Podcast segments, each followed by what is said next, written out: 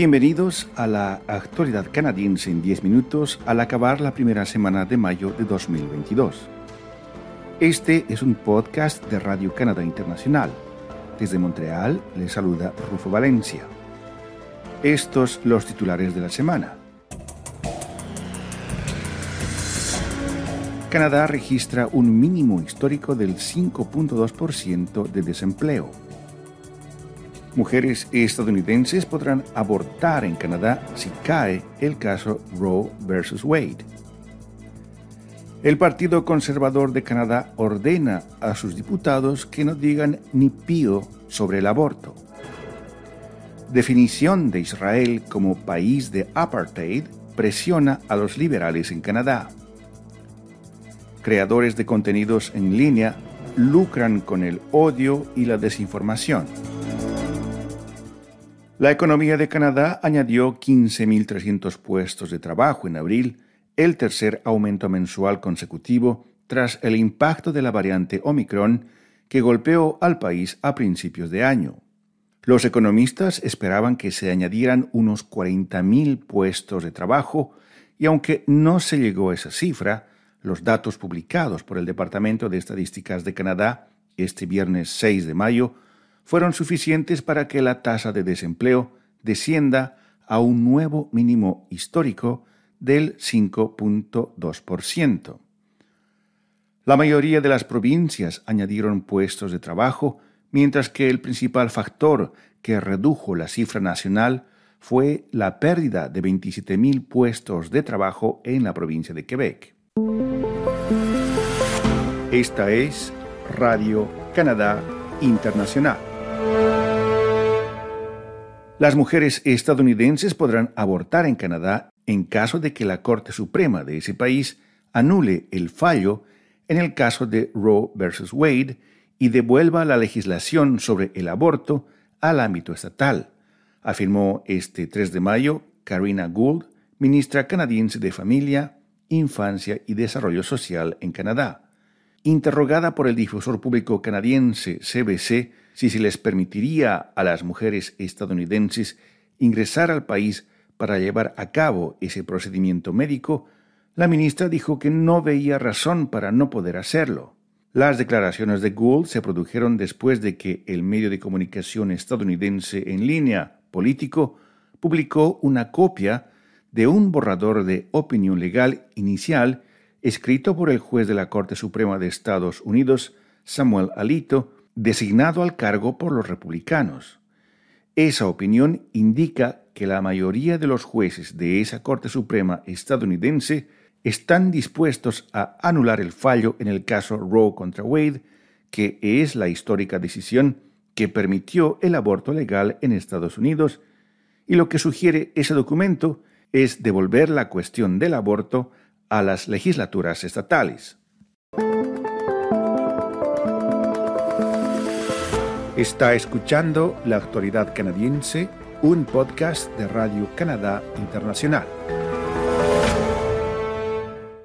Apenas unas horas después de las explosivas revelaciones difundidas en Estados Unidos sobre la posibilidad de la anulación del acceso al aborto en ese país, el Partido Conservador de Canadá envió una clara directiva a sus diputados.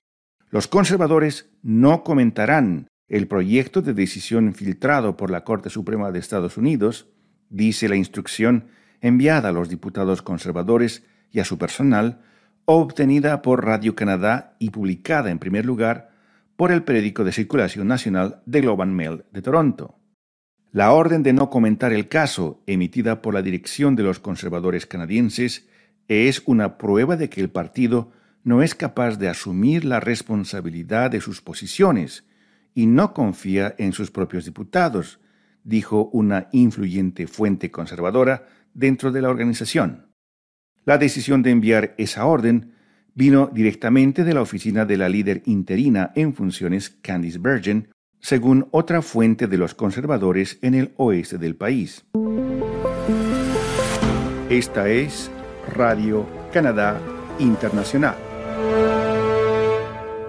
Dos pilares de la política exterior del gobierno de Justin Trudeau han sido sus declaraciones públicas en defensa de los derechos humanos en todo el mundo y su apoyo menos publicitado a Israel en las Naciones Unidas.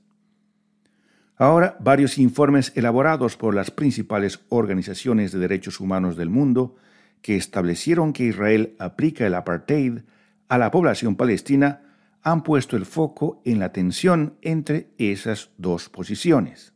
Los informes detallados de las dos organizaciones de derechos humanos más conocidas del mundo, Human Rights Watch y Amnistía Internacional, además de los documentos del Alto Comisionado de las Naciones Unidas para los Derechos Humanos, coinciden en establecer que Israel aplica una política de apartheid contra la población palestina.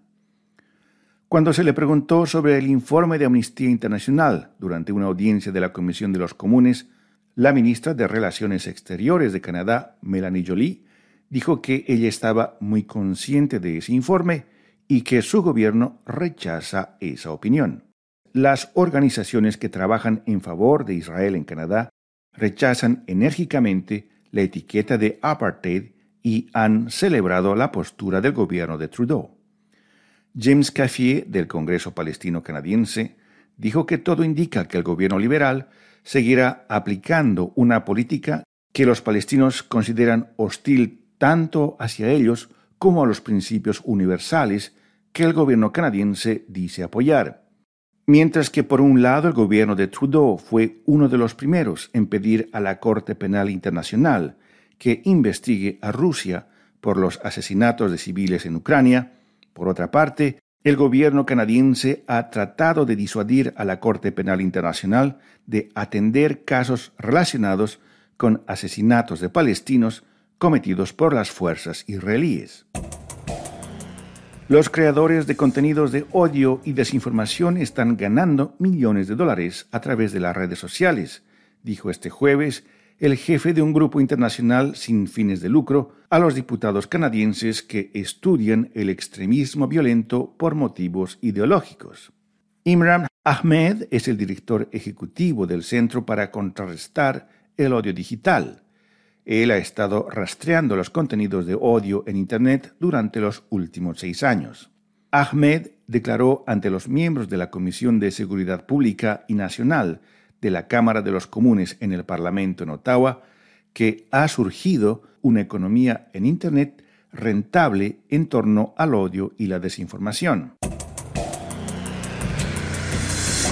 Y para concluir, nuestra compañera de trabajo, Paloma Martínez, nos presenta las historias en las que ha trabajado esta semana. Hola, ¿qué tal, Rufo? Esta semana les propongo tres temas culturales. Luna, es una de las más recientes producciones del Grand Ballet Canadien de Montreal, los grandes ballet canadienses de Montreal, que se inspira de la influencia lunar sobre la Tierra y sobre los que habitamos la Tierra. Son cuatro obras dancísticas y de las cuatro, tres fueron coreografiadas por hispano-latino-canadienses. Vanessa García Rivala Montoya con su pieza Del Sol a la Luna, también Marcos Morau con su pieza Fukuoka y Edgar Sendejas con su proyecto Sonata de Luna. En el marco del Festival de Cine Latinoamericano de Ottawa, en la capital canadiense, el actor mexicano Tenoch Huerta presentó la película Hijo de Monarcas, una historia de migración y de metamorfosis como la de las mariposas, pero sobre todo, como él dice, de cosas simples que le dan sentido a la vida. También les hablamos de la poesía indígena de las Américas en la Feria del Libro de Bogotá. Los poetas Gary Gottfriedson y Daniela Catrileo participaron en un conversatorio moderado por Lisbeth Bastidas Mijoy, y todos, respectivamente, son miembros de naciones indígenas de Canadá, de Chile y de Colombia. Muchísimas gracias, Rufo. Muchas gracias, Paloma. Aquí llegamos al final de la actualidad canadiense en 10 minutos, un podcast semanal de Radio Canadá Internacional. Desde Montreal, Canadá, Rufo Valencia les agradece por su atención y será hasta la próxima semana.